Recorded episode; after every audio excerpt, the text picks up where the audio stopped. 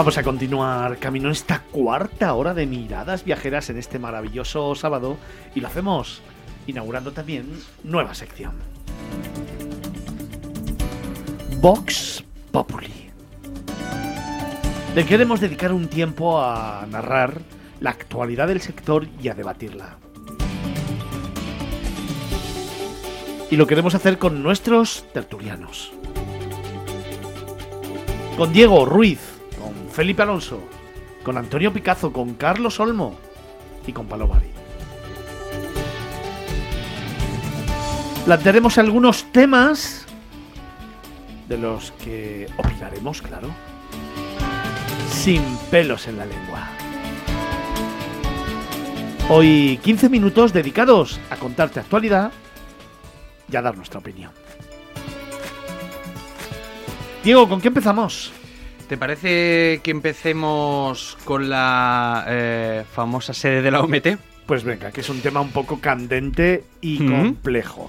Pues sí, mira, eh, recuperamos un- una noticia que publicó Voz Populi eh, hace unas semanas informando de que España logra una minoría de bloqueo para frenar las pretensiones saudíes con la OMT. El ministro Álvarez garantizaba que, eh, que la suma de apoyos europeos e iberoamericanos en una eventual votación haría descarrilar el intento de Riad por arrebatar la sede de la Agencia de Turismo de la ONU. ¿Cómo lo veis? Pues hombre, estamos con lo de siempre. O sea, últimamente lo que, lo que hay en el mundo es el dinero que viene de- del petróleo, ¿no?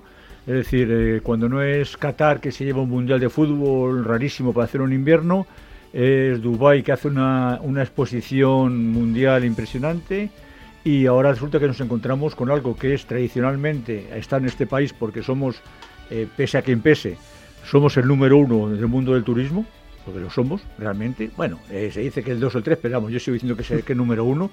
¿eh? Y, además tenemos un apoyo grandísimo de todos al turismo y resulta que claro, lo que nos falta es un apoyo más, que es un Ministerio de Turismo, que es lo que venimos diciendo desde siempre. ¿Y qué importancia tiene eh, esto, aparte de alimentar a funcionarios que luego ni viajan ni saben lo que, lo que es el viaje, solamente se, se retroalimentan entre ellos? Eh, Arabia Saudí, pero eh, no tiene ningún destino. Eh, mm, ni siquiera atractivo, ni, ni, ni tienen ninguna... ni- España, pues al fin y al cabo, Tiene algo. Claro, yo, yo cuando hablo con, cuando he hablado con algunos funcionarios mm, que han trabajado, ahora ya se han ido jubilando, ¿no? Eh, en la OMT, aquí en, en- en la sede que hay, creo que por, por el capi- lo que era Capital. que era no- no, sé cómo sí, se llama sí, la, la- la calle esta. Poeta Joan Eh, pues sí, muy bien. Entonces, eh, eh, yo hablaba con ellos y algunos han leído mis libros y cosas de esas.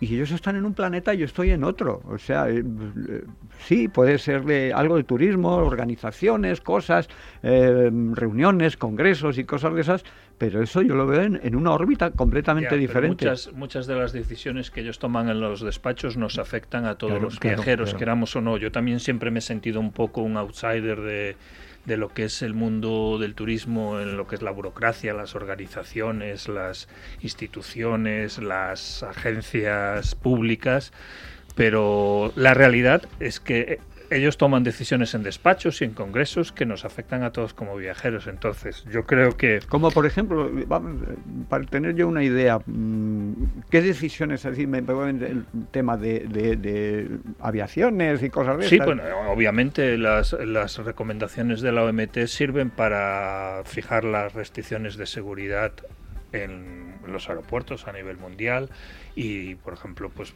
no sé, eh, muchas tasas que pagamos vienen como consecuencia de, de cosas que se han decidido en la OMT, porque como bien decías, y yo también estoy de acuerdo, eh, probablemente sea un órgano muy burocrático. Ellos viajan mucho, pero viajan... Sí, sí, pues, no, me explican sus viajes, me explican sus viajes. es igual Y- que la envidia que me dan a mí todos los de la UNESCO cuando se reúnen para decidir qué lugar del mundo es patrimonio de la humanidad y cuál no. Ellos también son funcionarios y- y sus decisiones van a afectar sin ninguna duda al futuro turístico de muchísimos destinos. Yo le pregunté a uno de estos funcionarios, mm, tú viajarías, porque había leído en mi libro, el libro de África, Latidos de África, ¿no? Y digo, ¿tú, tú, tú te vendrías un, en, una, en alguna ocasión conmigo a un, alguno de estos viajes? Y me dijo, ni de coña. Efectivamente. Eh, pero es que, bueno, al final tiene que, que haber o habrá siempre todo tipo de viajeros. Aquellos que logran llegar a disfrutar esas 12 horas de autobús en vez de verlo como un sufrimiento. Sí, él, me veía como un masoca total. Por eso.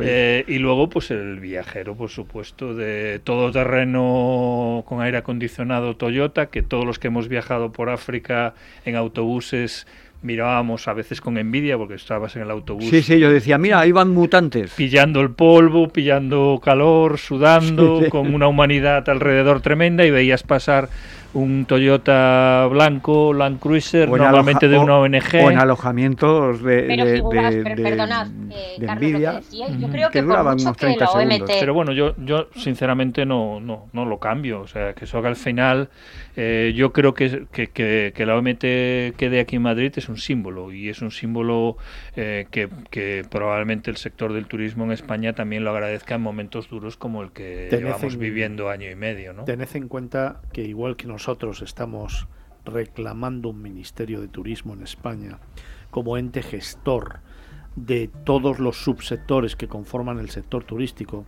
a nivel mundial existe ese ministerio. Ese ministerio es la OMT, es uno de los estamentos de la ONU, que como bien sabéis, además, la ONU como estamento mundial no posiciona arbitrariamente cada una de sus delegaciones, sino que por un, interés estratégico en cada país va colocando una u otra. La Organización Mundial del Turismo, la OMT, se ubica en España en los años 70 y se hace como un símbolo de apoyo al crecimiento y a la evolución del sector turístico, previendo además el interés estratégico que tenía España dentro del mundo. A partir de ahí, la OMT empieza a crecer, empieza a tener un peso específico en el sector turístico y se convierte en un órgano decisorio de muchas de las cuestiones que tienen que ver con la evolución del sector turístico.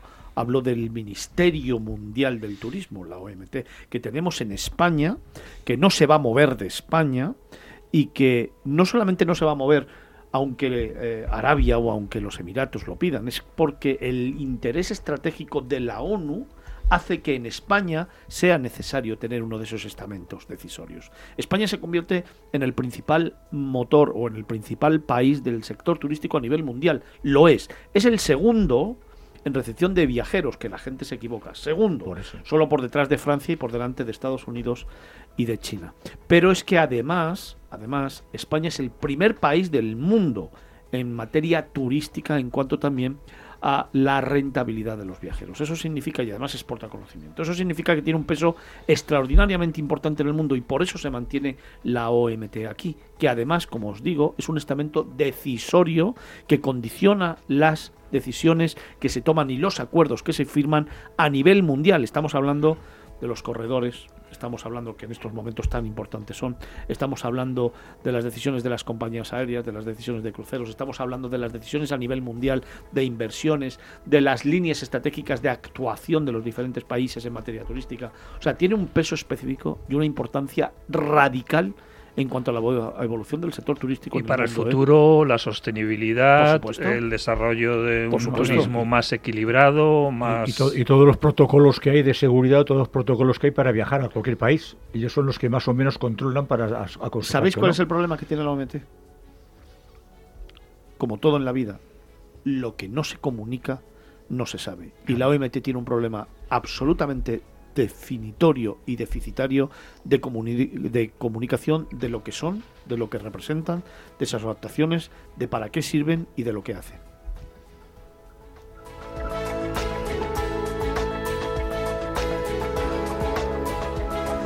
Diego, tenemos otra noticia. Sí, eh, confirmamos que también Fitur es noticia estas semanas porque Fitur 2022 ya tiene fecha, del 19 al 23 de enero de 2022. Así que los grandes miembros del sector gozarán, eso sí que es novedad, de dos ediciones de Fitur en menos de un año, Fernando. Otra vez del 19 al 23 de enero, chicos, Fitur, de nuevo, la feria del turismo más importante del mundo. Bueno, yo era de, de los que estaba en el lado de las dudas cuando se anunció para septiembre. De hecho, bueno, no, eh, no fui, pero no fui porque estaba de viaje. No como otros que no fueron y declararon que no iban voluntariamente. Ya me están mirando a mí, pues luego ahora lo diré yo. Pero, pero bueno, yo creo que Fitur demostró que las ferias presenciales siguen siendo importantes, que precisamente en un mundo como el que estamos, que viajar eh, muchos lo hacemos principalmente para conocer a personas, no tanto para conocer paisajes que no se paten, sino para conocer otras culturas. Bueno, pues esa, esos cinco días de encuentro, pues eh, a nivel mundial, pues creo que van a seguir siendo muy muy importantes. Pues yo como como usuario, como usuario, a mí Fitur mm, me sobra. O sea, mm, pueden mm, quitar a Fitur cuando quieran. ¿Por qué? A mí, si Fitur fuera exactamente una feria, porque yo creo que no lo es, eh, porque una feria es eh, pues un encuentro entre comerciantes, y estamos hablando de Fitur, es una, feria de comerciantes del turismo. Yo ni soy comerciante ni y soy poco turista. Entonces me sobra Fitur. Mm, por mí que no se celebre. Eh, lo que pasa es que la gente no entiende que no es una feria de exposiciones, no es una feria de muestras y tal cual o sea, es, eh, yo vería muy bien un Fitur de, puertas cerradas donde estuvieran gente, operadores, mm, vendiendo, comprando, etcétera, ¿no? Pero no haciendo ahí un, eh, promocionando lo que es el, el,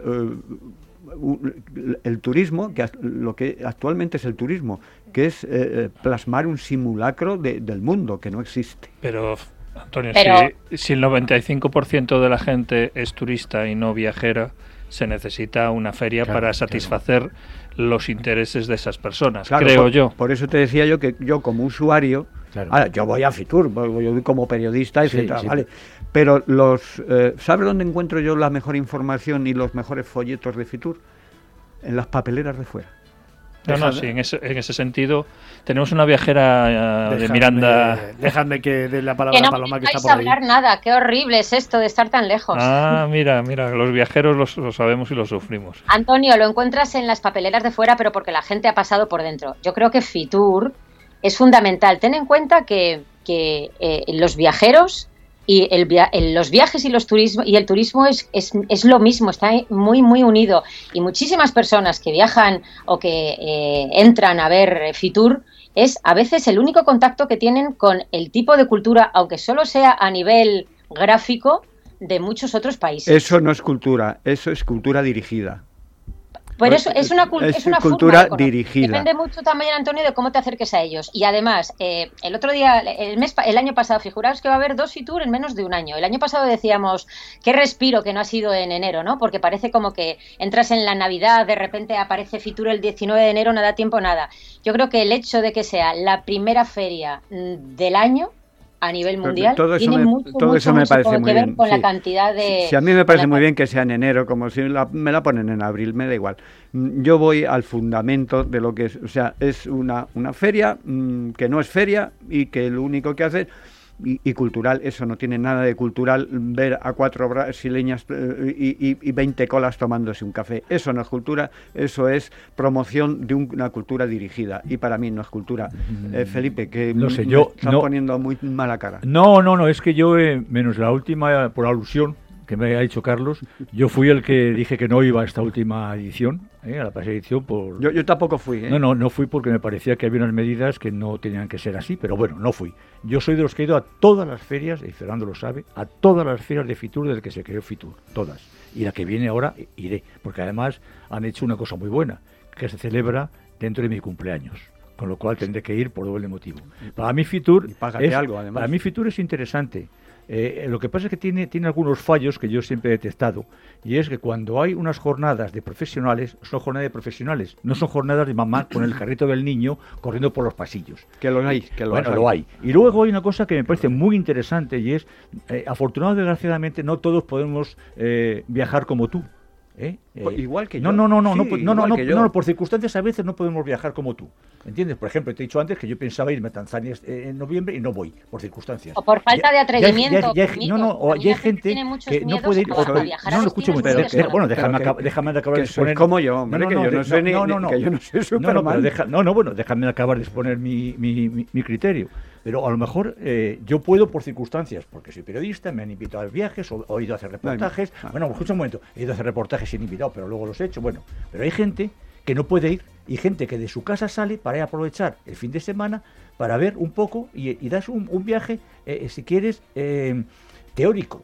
Teórico. No, y tienes su derecho. Bueno, por tienes eso, su por derecho. eso. Y, y si no tiene la feria de Fitur, no tiene, porque tú vas a veces a una, a una oficina de turismo y no te atienden tanto, no tienes tanta, o tienes una oficina de turismo, ¿dónde vas? Pero si tú vas a Fitur, que tienes... ¿Tú te crees que una azafata en Fitur que no tiene ni la más remota pero yo le pregunto, de lo- de que- la gente no pregunta a la azafata. la Ca- gente- hombre, ¿a quién pregunta si La no? gente va a coger el folleto si puede y pregunta si hay alguien allí. No, no, no, no, no. no. Os estoy, No que le preguntes a ella.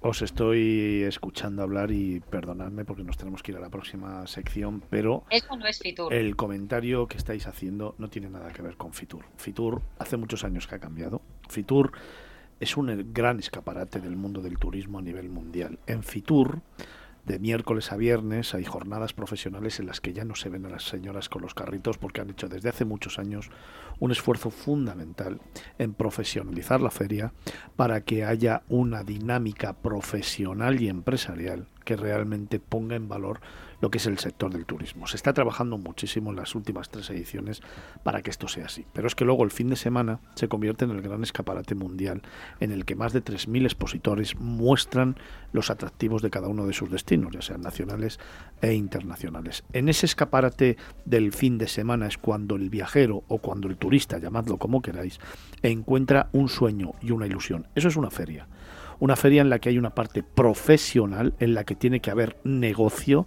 y en la que evidentemente tiene que evolucionar el sector con formación, porque hay muchas, muchas conferencias y muchas mesas redondas donde se aprende muchísimo y donde se pone en valor la evolución del sector, de las nuevas tendencias y de todos aquellos protagonistas que están trabajando en la evolución del sector. Y por otra parte está la parte, digamos, festiva, la parte expositiva, la parte en la que se generan sueños e ilusiones. Fitur es mucho más grande de lo que estáis hablando y creo que sería muy importante que en esta edición los dos os paséis un ratito por, por la feria despacio, sin tener ningún tipo de pensamiento anterior, y veáis el cambio tan importante que ha dado la feria de turismo más importante del mundo asistiendo a las ferias, participando, eh, perdón, asistiendo a las conferencias, participando de las mesas redondas y adentrándoos un poco más en cada uno de los stands, donde sí que es verdad que hay carácter festivo, por supuesto, pero en un momento muy determinado en el que se intenta que el viajero que se acerque a cada uno de los stands y de los expositores se imbuya de una cultura que probablemente no lo va a hacer en Fitur, pero es que Fitur es la puerta para entrar a esa cultura, a ese viaje soñado, a lo que estáis buscando vosotros como viajeros. En Fitur no lo va a encontrar, en Fitur le tienen que intentar hacer soñar y a partir de ahí viajar y poder descubrir lo que vosotros ya conocéis y luego contéis aquí. No, no estoy absolutamente de acuerdo contigo. pero- Eso es lo bueno que tiene el eso es lo debate. bueno. Sí, sí. Eso es lo bueno que tiene el discutiendo- discutiremos del tema, porque yo tampoco estoy de acuerdo contigo. consiguen las claves Eso es lo bueno para que Porque tiene. además, además tú sabes bien que yo me recorro Fitur de norte a sur y de este Sí, a oeste, Y para los mi días suerte o para profes- mi y los días desgracia. profesionales no hay, no hay Para- para- carritos, pero hay gente que no es llenando los pasillos. Señores, Y a ti lo que te molesta es la gente. Sí, sí, pero, pero en el mundo, no, no en Fitur, en el mundo en Pero general. qué egoísta me encanta, eres. me encanta escucharos y aprender de vosotros. El sábado que viene tocaremos más temas, ampliaremos evidentemente el espacio de debate, porque esto va a traer tela y va a traer, como decía antes Antonio, mucha cola de mucha gente. Y además tenemos muchos, muchos temas que tocar, pero mucho más en profundidad. Esto solamente era la píldora que abre la puerta al debate y al próximo fin de semana. esta es la primera pildorita de nuestra actualidad y de nuestro debate. Tenemos que hablar de muchos temas, Diego. Vamos a hablar del pasaporte sanitario, vamos a hablar de las tasas turísticas, vamos a hablar de las .com, vamos a hablar de la y del competencia mundo del desleal, crucero, ¿no? Que ya empieza a despegar también, del ¿no? mundo Entre del crucero, cosas. de la creación del Ministerio de Turismo, sí o no. Tenemos muchos temas que tocar y lo vamos a hacer cada sábado en un espacio dedicado a eso, a hablar, a discutir y a ser Vox Populi. Menos mal que el próximo sábado estoy en estudio porque si no es imposible.